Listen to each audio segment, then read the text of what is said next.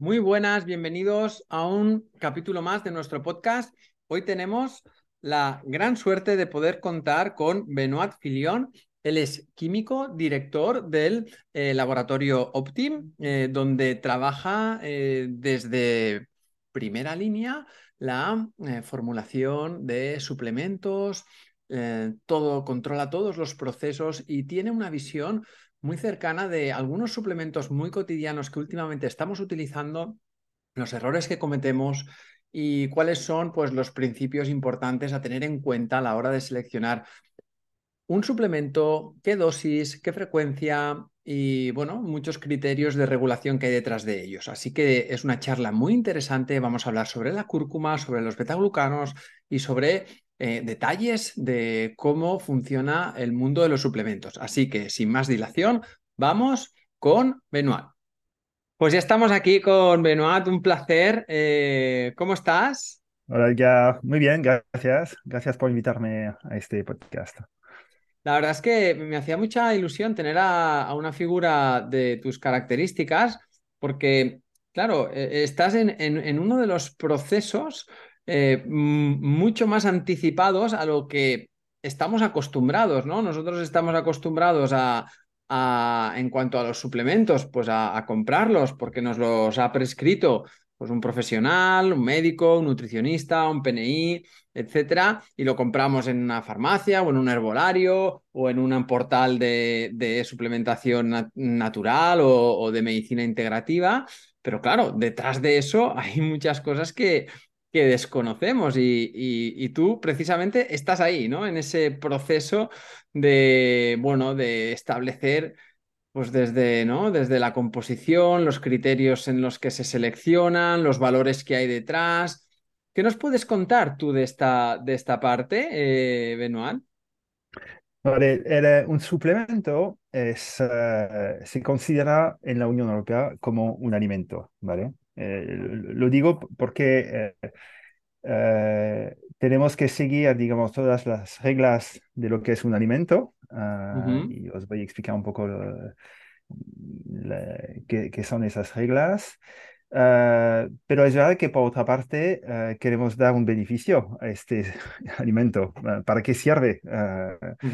Y entonces el desarrollo es un poco, es encontrar eh, ingredientes eh, que sean, eh, bueno, lo más natural posible y que tengan un beneficio, pero tenemos que seguir todas esas reglas, esa reglamentación en vigor a nivel europeo, como por ejemplo en, España, cada país también tiene su, su reglamentación. Y entonces es eh, el desarrollo de un suplemento eh, en una parte de, eh, pues, qué beneficio queremos conseguir con este producto, con este suplemento, qué buscamos, qué ingrediente puede conseguir este beneficio, cuál es la dosis. este ingrediente está validado por estudios clínicos por ejemplo, para defender también el beneficio.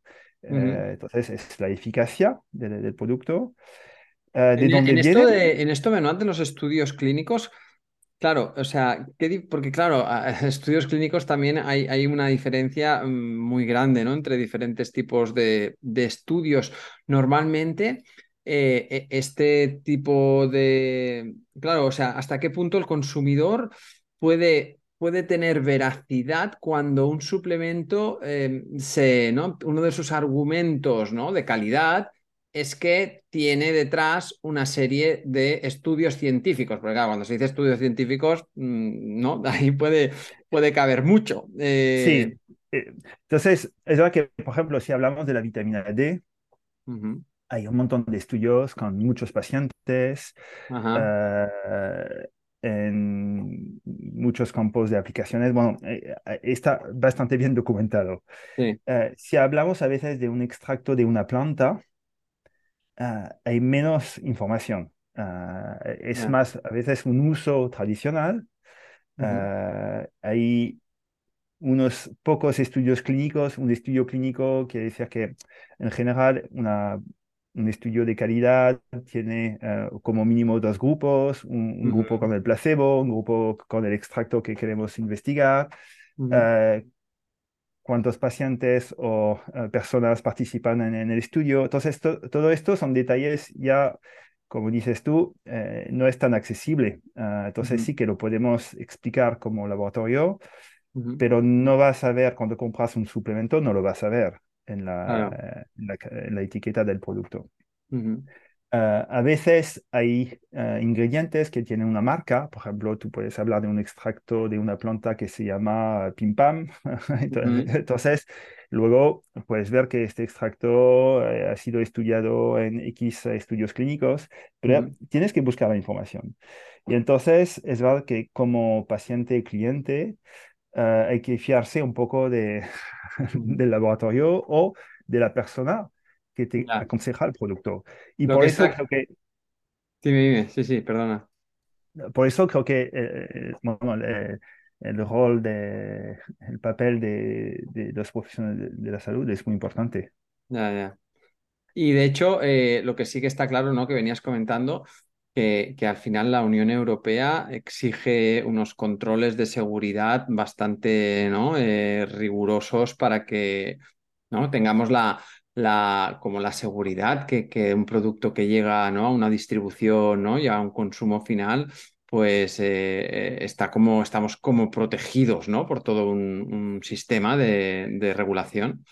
Hay, hay, un sistema de regulación, eh, no es un sistema como la industria farmacéutica, en el sentido que cuando se pone un producto en el mercado, se notifica el producto dónde se vende. Por ejemplo, si hoy mismo voy a vender un producto en España, tengo que enviar una documentación al Ministerio de AESAN, que es la seguridad, bueno, el Ministerio de la Seguridad de la Alimentación, pero notifico el producto. Ellos no van a mirar todos los detalles, no, no van a hacer un análisis del producto. Este análisis eh, puede, bueno, se, se, hace, pero es eh, una vez que el producto está en el mercado, quizás eh, Sanidad puede controlar una farmacia o quien sea y, o un laboratorio y controlar el producto. Entonces, el proceso es un poco diferente, pero es verdad que hay un, una reglamentación a nivel de calidad, de microbiología, metales pesados, hay límites que tenemos que, por supuesto, seguir. Eh, hay también una reglamentación a nivel de las alegaciones eh, nutricionales y de salud. Entonces, por ejemplo, no puedes decir que eh, un producto que lleva menos de 5% del valor recomendado de vitamina D es rico en vitamina D, no es un 15%. Bueno, esas reglas que tienes que seguir y esto es verdad que ayuda a proteger al consumidor. ¿vale? Pero otra, vez no es un proceso eh, tipo farmacéutico que tienes que enseñar todo antes de poner el producto en el mercado. Esto es, eh, se llama autocontrol, entonces es cada laboratorio que tiene que tener un sistema de calidad y por ejemplo el laboratorio PIM está certificado en Bélgica y el sistema de, autocontrol está certificado, pero es el, es el operador que tiene que hacer este trabajo. Súper. Pues eh, a mí me gustaría aprovechar tu, presencia aquí ¿no? y tu figura para profundizar en, algún suplemento que, que, pues en la última época mm, se ha puesto como, como algo bastante eh, presente eh, y repasar alguno, un par de ellos, ¿no? Y ver cómo, vosotros desde el laboratorio Optim lo, lo, trabajáis. Y uno de ellos es la cúrcuma, ¿no? Que tenéis aparte un producto que es, eh, que es Optim Cúrcuma, ¿no? Que, que, venís tiempo trabajando. Entonces, me gustaría también que la gente entendiera bien, ¿no? Esto que es y, por ejemplo, para empezar, saber qué, cuál es la diferencia entre un suplemento a base de cúrcuma y la cúrcuma que se utiliza en la cocina por ejemplo, ¿no? Porque hay gente que dice, no, si yo le pongo cúrcuma a la, a la ensalada, ¿no? La rayo un poco la raíz encima y ya, ya tal. O sea, ¿cuál es la diferencia? Bueno, la, diferencia es eh, la eficacia. Uh, necesito que la, la, cúrcuma que utilizamos para cocinar, eh, que eh, podemos utilizar la raíz, se encuentra, ahora se puede comprar la raíz, pero también lo que encontramos eh, en el supermercado es sobre todo el polvo de, de, cúrcuma, que utilizamos también hoy a veces en la paella, o, sea, sí, sí. Y, y es el polvo de cúrcuma tiene entre un 2 y 5% de un principio activo que se llama la curcumina.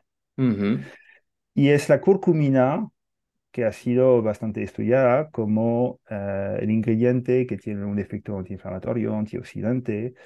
Eh, y entonces, si, si, tomamos, tomamos la cúrcuma como alimento, como eh, especie, perfecto, se puede utilizar.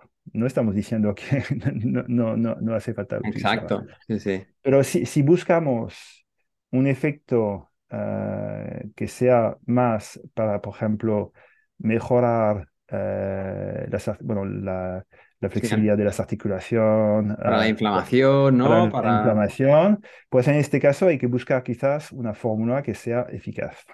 Y el problema es que la curcumina, este principio activo de la cúrcuma, tiene una muy baja biodisponibilidad. La biodisponibilidad es la capacidad de un principio o de una molécula a llegar en el cuerpo, dentro del cuerpo y actuar. Ah, y en este caso lo que eh, se ha visto es que podemos tomar hasta 8 gramos de curcumina, casi pura, 95%, y casi no llega la curcumina en sangre.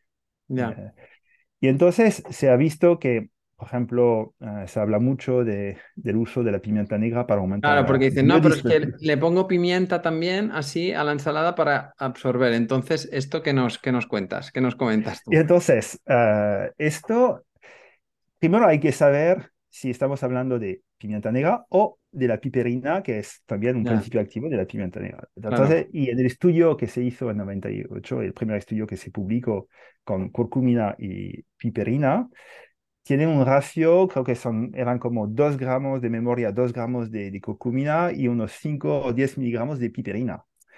Y, eh, y, esto es como tomar una, casi una, una cucharilla de, de pimienta negra. Entonces hay que tener esto en cuenta.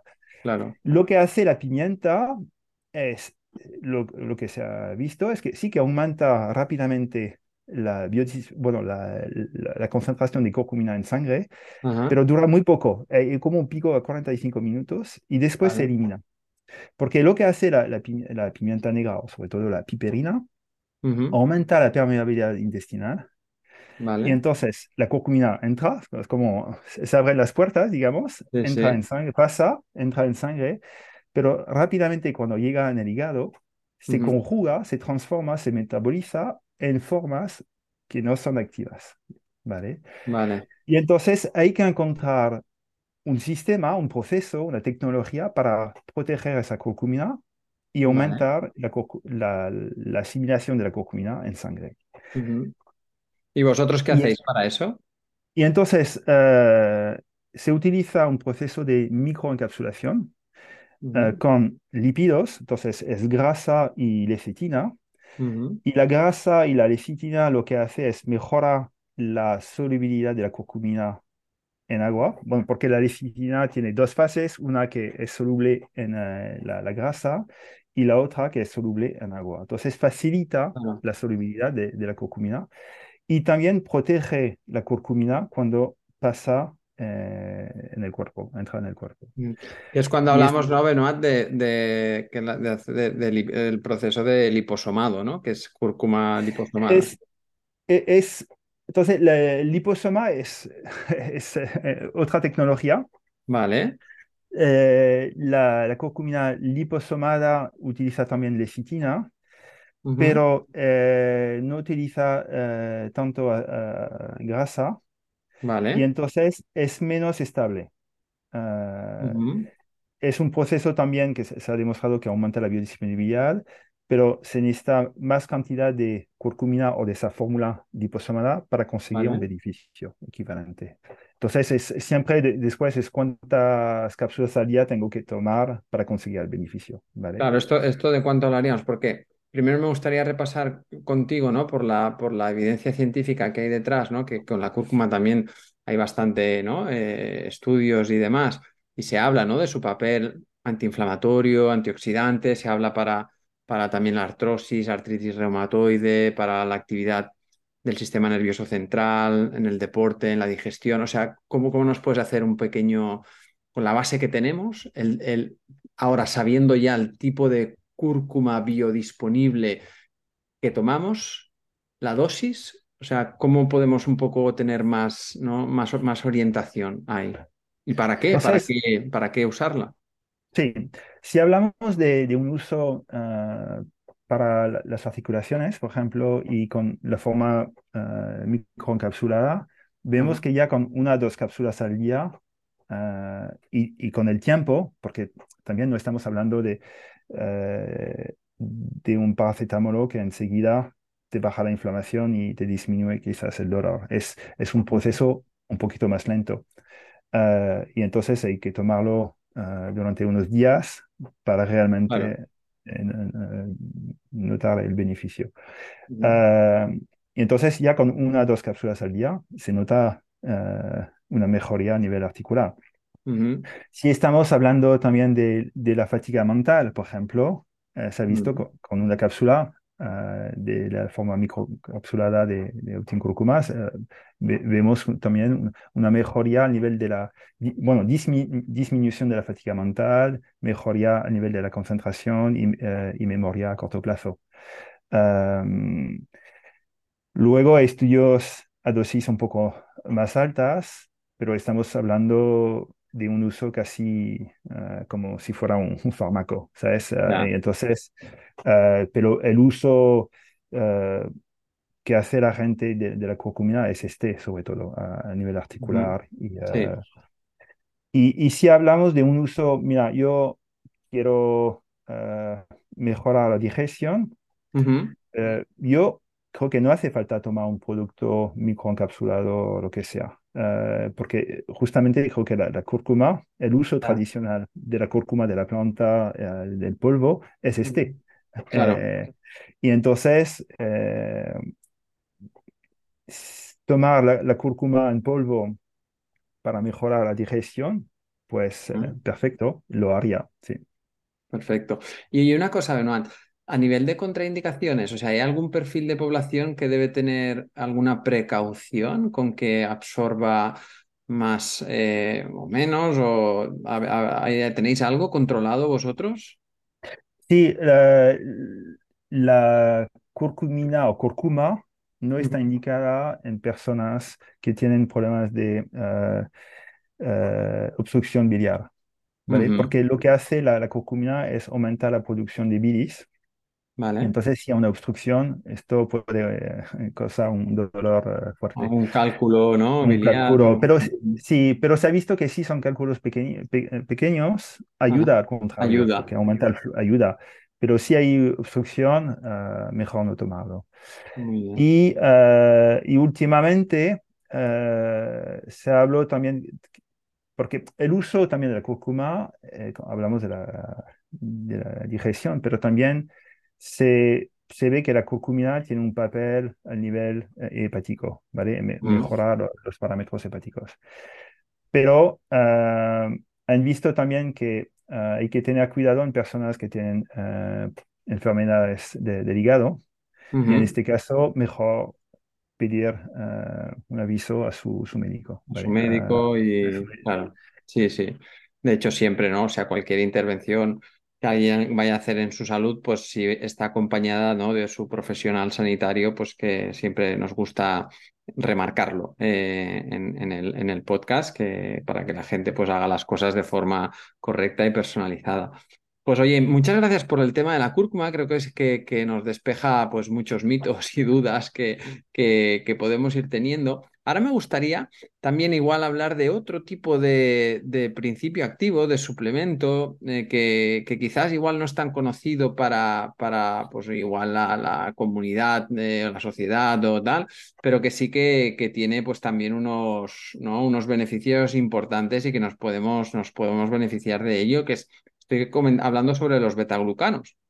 Porque vosotros también tenéis un producto que es a base de betaglucanos, en este caso también lo utilizáis para la regulación del sistema inmunológico, pero bueno, antes de hablar de ello me gustaría que decirte, ¿qué me puedes contar de los betaglucanos? ¿Qué son? ¿Dónde se encuentran? ¿Vale? ¿Y qué consideraciones tenéis vosotros y las aplicaciones? Vale. Entonces, los betaglucanos uh, se encuentran uh, en la, la, levadura, los hongos y también en la avena, por ejemplo, las, uh, los cereales. pero hay varios tipos de betaglucanos. para simplificar, son dos tipos. Uh, un betaglucano es lo que se llama un polisacárido, entonces es un, una cadena, digamos, de moléculas de, de. Sí. Uh, y los betaglucanos, por ejemplo, de avena, tienen una cadena lineal, lineal, ¿vale? Entonces es como si fuera un, un hilo, ¿vale? Y los beneficios de este tipo de be- betaglucanos son diferentes de los betaglucanos que se encuentran en los hongos o en la levadura, que son, es una cadena, pero que tiene ramificaciones. Y esto cambia sus propiedades. Y entonces, si hablamos de betaglucanos de avena, por ejemplo, se ha visto, y esto la, la EFSA, que es la Agencia Europea de, de la Seguridad Alimentaria, ha definido eh, bueno, dosis recomendadas diarias para mejorar, por ejemplo, eh, la, la glucosa y eh, l- l- el colesterol en sangre. Entonces, si, si uno toma 3-4 gramos de beta-glucanos de avena durante, cada- bueno, por día, Sí. puede mejorar su- sus parámetros de glicemia y de colesterol. ¿Vale? Es- Esto está. Bien documentado. Y luego hay los betaglucanos de levadura o de hongos, estos, eh, es- esas cadenas ramificadas, que actúan sobre todo a nivel del sistema inmune, ¿vale?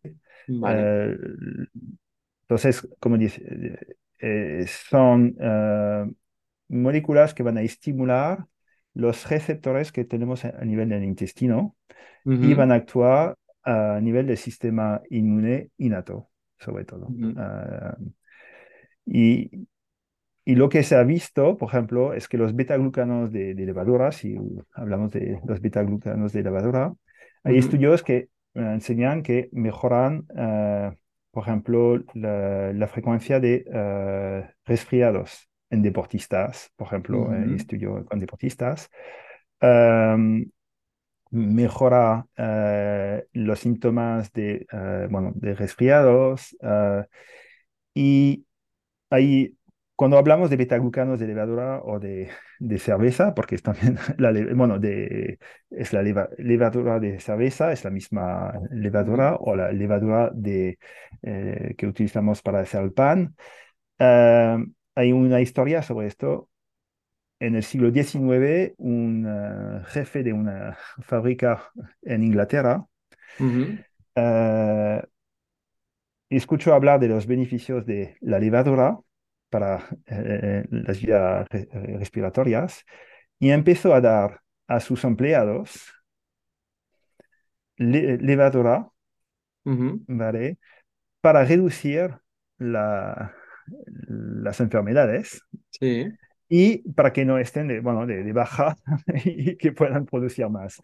Ujú. Y, y- y bueno, entonces, es, es la historia sobre los betaglucanos, pero eh, el uso es muy interesante eh, hoy porque se ha estudiado mucho más, somos capaces de hacer la extracción de los betaglucanos que se encuentran en las células de, de leva- de la le- levadura. Ah, y, y para mí es un, un producto también, la- lo que se ha visto es que los beta-glucanos tienen una sinergia eh, con la vitamina C. Entonces está bien tomar también los beta-glucanos con la vitamina C. Muy bien, de hecho yo puedo dar fe de esto porque, bueno, venía con temporadas de, de resfriados de, de repetición, con niño pequeño en casa y la verdad es que, que, que el efecto, el resultado de, de de, la, ¿no? del, del, de los betaglucanos es, es, es, es, muy, es muy evidente. ¿eh? En mi caso me ha, ido, me ha ido muy bien, además. Sí, sí.